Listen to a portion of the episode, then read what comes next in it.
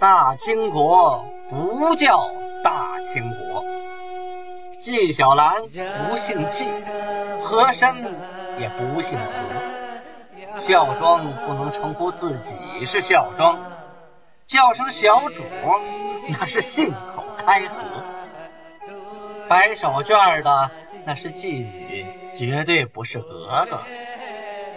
好，今天听俊贝勒讲一段。清通鉴，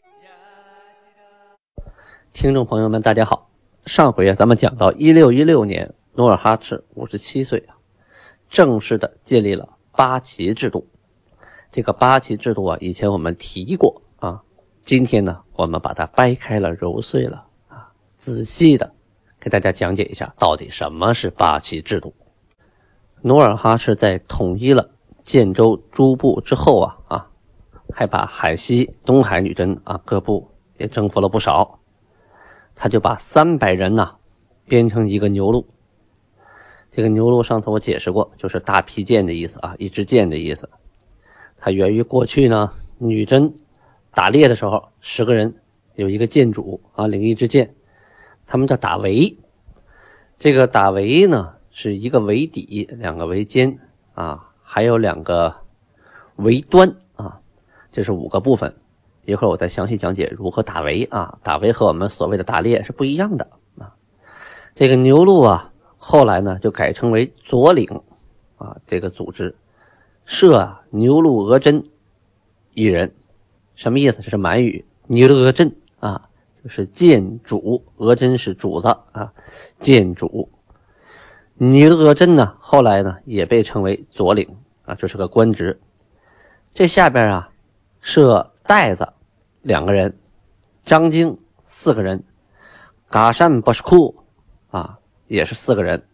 就是说，这个尼禄额真下边啊，还有几个官有袋子，有张经，有嘎善不是库啊。最底层的这个嘎善不是库啊，这个嘎善呢是满语乡村的意思啊，波斯库啊就是领催，嗯，就是最底层的一个小官啊，村里的领催。最后吧，以后就译成了领催啊。将这三百个壮丁呢，就编成四个塔坦。前面我们介绍过啊，它是一个组织，最早的意思是呃窝棚啊。塔坦由张经领着，这个张经啊，其实就是汉语的将军。在早期的时候啊，呃，在最早最早的满文老档的时候，这个音呢，过去就把这个汉语的将军啊译成了张经。再后来呢，要写成汉字了，张经。再后来呢，发现汉族人叫这个将军啊，不是张军，这个张经这个音，又有了满语的将军啊，就是时时代的变化啊，对一个词的翻译的不同时代的反映出来的效果不一样。五个牛录啊，变成一个假腊，假腊是满语是扎烂，这个扎烂呢有几个意思，在这里的意思主要是一对一节啊。后来呢，管这个贾腊叫参领，设贾腊额真，就是贾腊的头主啊。这个官的名字呢，也叫参领，一个人啊，设这么一个参领。五个贾腊就变成一个古萨，写成汉字是固山，这满语叫古萨。古萨最早的意思啊，也是乡村部落啊，呃，一个一大堆人，一个大乡村，一个大部落叫古萨。啊，在这里呢，就变成一个组织因为这个每个古萨都打自己的旗嘛，所以就把古山称之为旗了。这个固萨呢，呃，有固山额真，后来呢叫成固山张经，呃，最后译成什么？译成都统。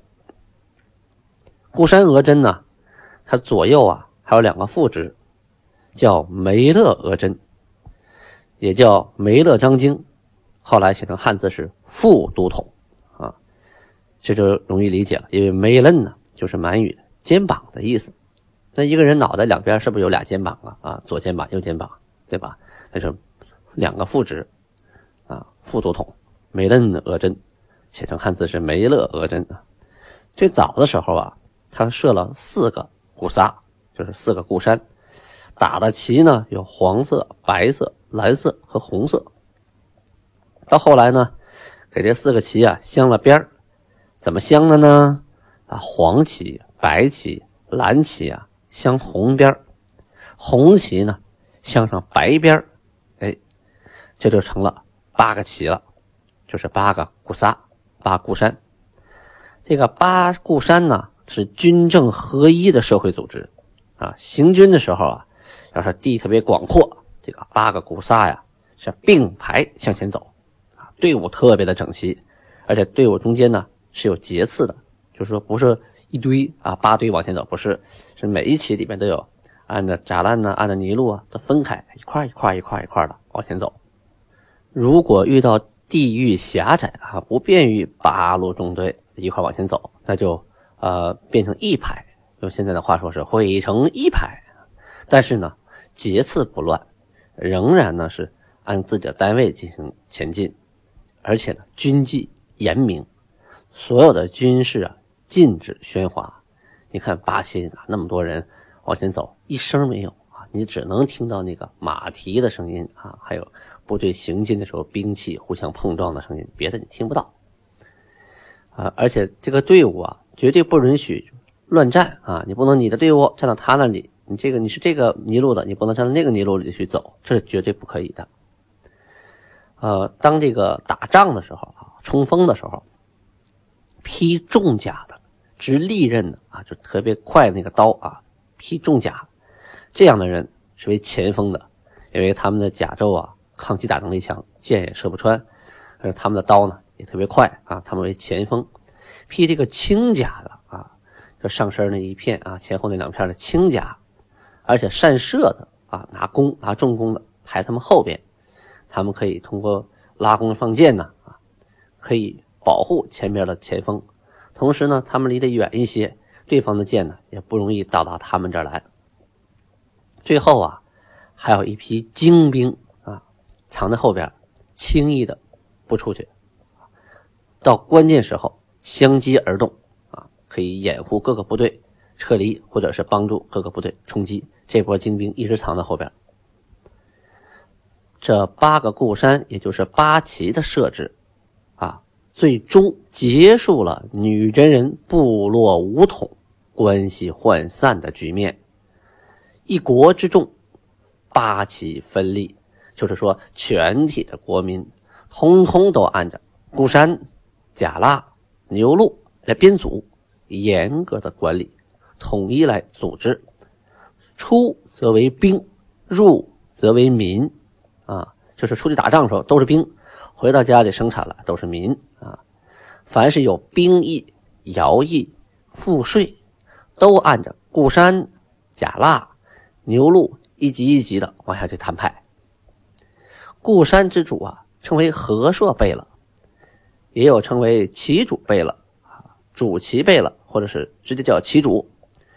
努尔哈赤起兵之初啊，他的这个儿子啊，还有侄子呀，都年龄特别小。他军政大事啊，都依靠五大臣来帮着决定。等他的儿子呀、侄子呀都长大了之后啊，哎，就让这些孩子们各执掌一旗，成为和硕贝勒。哎呀，权势是相当的大呀。这时候的五大臣呢，慢慢的就被疏远了，就分任各个旗，任这个孤善额真，就是任这个旗主啊。孤山额真，他们呢主要就是辅呃辅属或者是说帮助啊，附庸于各和硕贝勒。这里啊啊要讲一下这个和硕啊这个词啊，原来我也搞不清楚，这个这为什么叫和硕贝勒呢？啊，和硕到底什么意思呢？啊，这个和硕呢有几种解释啊，最早呢，它在满语里啊，这个和硕还有一个角啊。一个小地方，边边块块一个地方的意思，在蒙古语呢，还有尖锐物啊，特别尖儿尖儿那个意思，就是那个旗呀，大旗的那个顶上是个是个枪尖儿那个地方，也称为道顶，道就是大旗呀。如果衍生出来的话，那你一个部队，你举一个大旗，这个旗尖上它只是最高处啊，就是发号施令的那就指这个和硕啊，就是一个旗的最尖儿的地方啊。所以这个和硕的意思啊，就该是源源自于蒙古语啊，就是一个旗的最高之处。呃，和硕贝勒呢，在《满洲实录》里头译成为固山王，也表示这个和硕贝勒完整的含义是领有固山之王啊，就整个这个旗都归他一个人的，他是主的。这个明末呀，女真的贵族啊，都是很多都取这个蒙古号啊，以自炫，就是显示自己很牛啊。你确实啊，努尔哈赤给他们封号的时候，大部分都是用蒙语啊，给这些下边的儿子呀、侄子呀，还有将军的封号。因为那个时候最早期的时候啊，女真人呢已经失掉了自己的文字，只有语言，所以呢，在行文书的时候，大部分都使用。蒙古文字，而且跟蒙古呢接壤，蒙古呢发展的比它强大啊。曾经是元朝嘛，元朝虽然被明朝灭了，但是它的北元一直还存在，只是中原地带啊建立了明朝。它外边、北边、西边、东边，它还是蒙古人的天下，所以跟他们交往呢，就学会了一些蒙古人的词汇，而且他们语言也比较贴近，所以就经常以蒙古号往身上安。就像我们现在经常说。Good 啊，very very good 啊，就是说一些 Good morning 啊，OK，就说一些英语啊。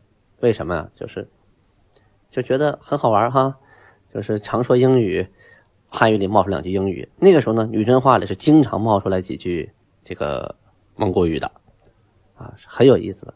所以大家经常取这个蒙古号。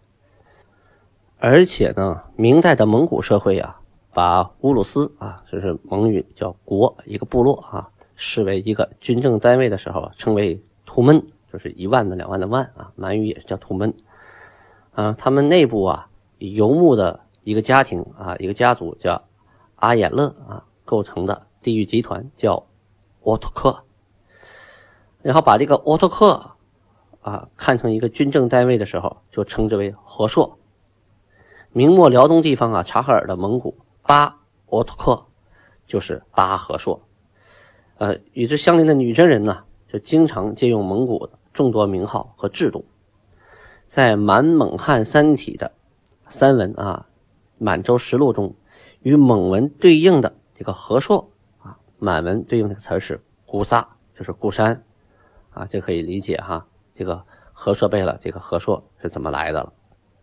在建立完八个旗之后啊，努尔哈赤正式创建了议会制度啊。就是议政会议规定呢，每五天就开一次，让各大贝勒、大臣都到衙门这来，呃，是非公论作为常规。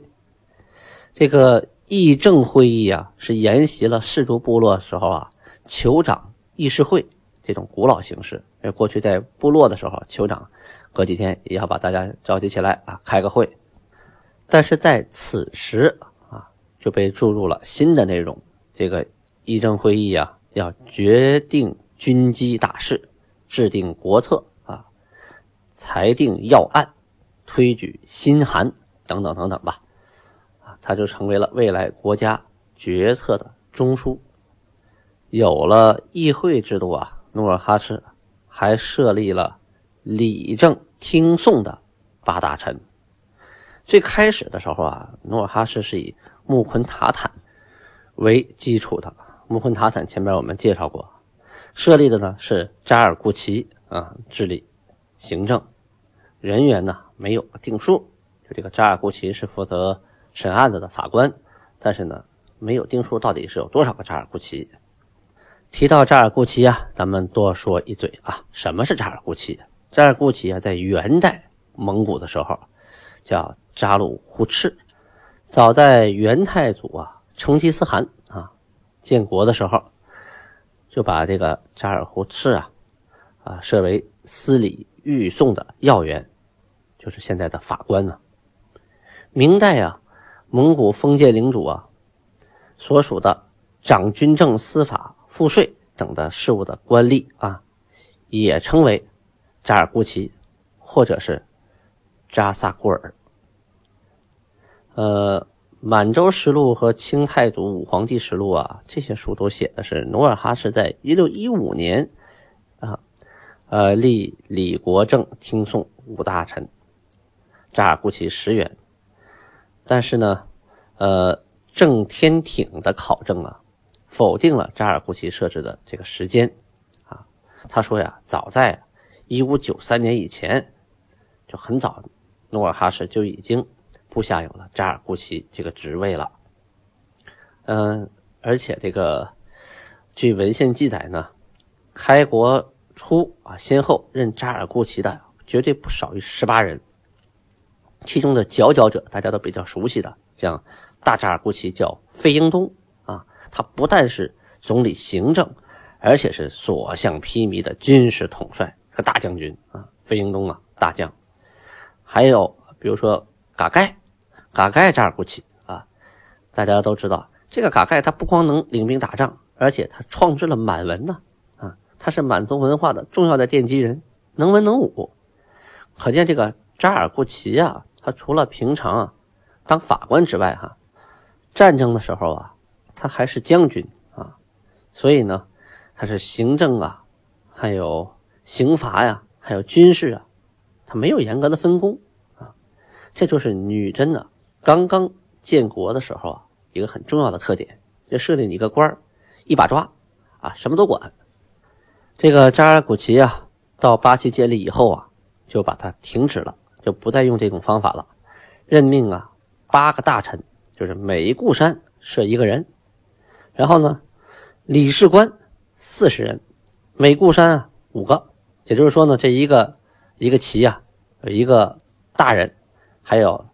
五个理事官专门负责审案子，而且规定啊，要是小案子呀，由各地方小官员啊凑在一起，大家商量一下，审完断完就完事了。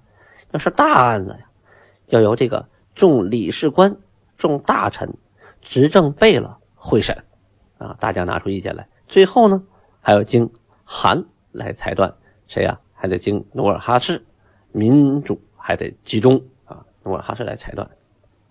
这《满洲实录》和清太祖武皇帝实录啊，同时记啊，说当时所设为理政听讼大臣呢是五员，扎尔库齐呀十元啊，扎尔库齐后来翻译成都堂啊。他这个记录呢，与清太祖朝老满文原档还有满文老档等等原始资料所记载的。大臣八元，理事官四十元，明显的记载的不一样啊，不符合。那到底谁的对呢？啊，哎呀，满文老档，天命元年（一六一六年）五月五日的函令啊，写的都是八大臣，所以呀，根据当事人及当时的事情啊，应该是八大臣。由此可以看出啊，管理一个国家是相当的不容易啊。打天下容易，做天下难呐！你想管理好下边这么多人啊，还要生活呀、行政啊，还要出去打仗啊，你就要一个相应的社会制度。没有制度，那就是一盘散沙，肯定乱呐！啊，呃，这些都设立好之后，努尔哈赤呢命令各牛录啊出丁十人，就是每个牛录派十个壮丁，四头牛，干什么呢？去旷野处啊，屯田，就是开垦荒地啊，变成良田，然后呢，建造粮仓，储存粮食啊。这个国家呀，有备粮，那就不怕饥荒，老百姓生活就会稳定。民以食为天嘛，一旦你要是涨水了，又是地震了，又着大火了，我这有粮食啊，出去打仗了不怕，今天没种没关系，我要备粮，只要粮食储备。哎，比较踏实，那老百姓也就踏实，就没人会闹，对不对？所以民以食为天，这个备粮是第一大事啊。在满文老档啊，专门太祖朝啊，这个事情啊说过好几遍啊，一六一三年、一六一五年都提过这个事儿。但是在满洲实录、清太祖武皇帝实录啊，呃，就把这个事儿啊写成什么呢？写成了每牛录每十人出牛四只。这个就明显与满文老衲有出入了啊！而且我觉得他也确实不靠谱。每个牛录每十人出四只牛，哪有那么多牛啊？是吧？您算呢？三百人一个牛录啊，每十人四只牛，那就是三十乘以四，一百二十只牛。这一个尼禄拿走一百二十头牛，他自己的生产还干不干了？是吧？他就是，而且光去牛也不能耕地呀，那人呢？所以是应该是出每个牛录出十个人，再加上四头牛去耕地，这才合理呀。部队还有生产都抓好了啊，行政也有了建制。努尔哈赤一切准备就绪。公元一六一六年，努尔哈赤与赫图阿拉（今辽宁新宾）正式称汗，建立后金韩国。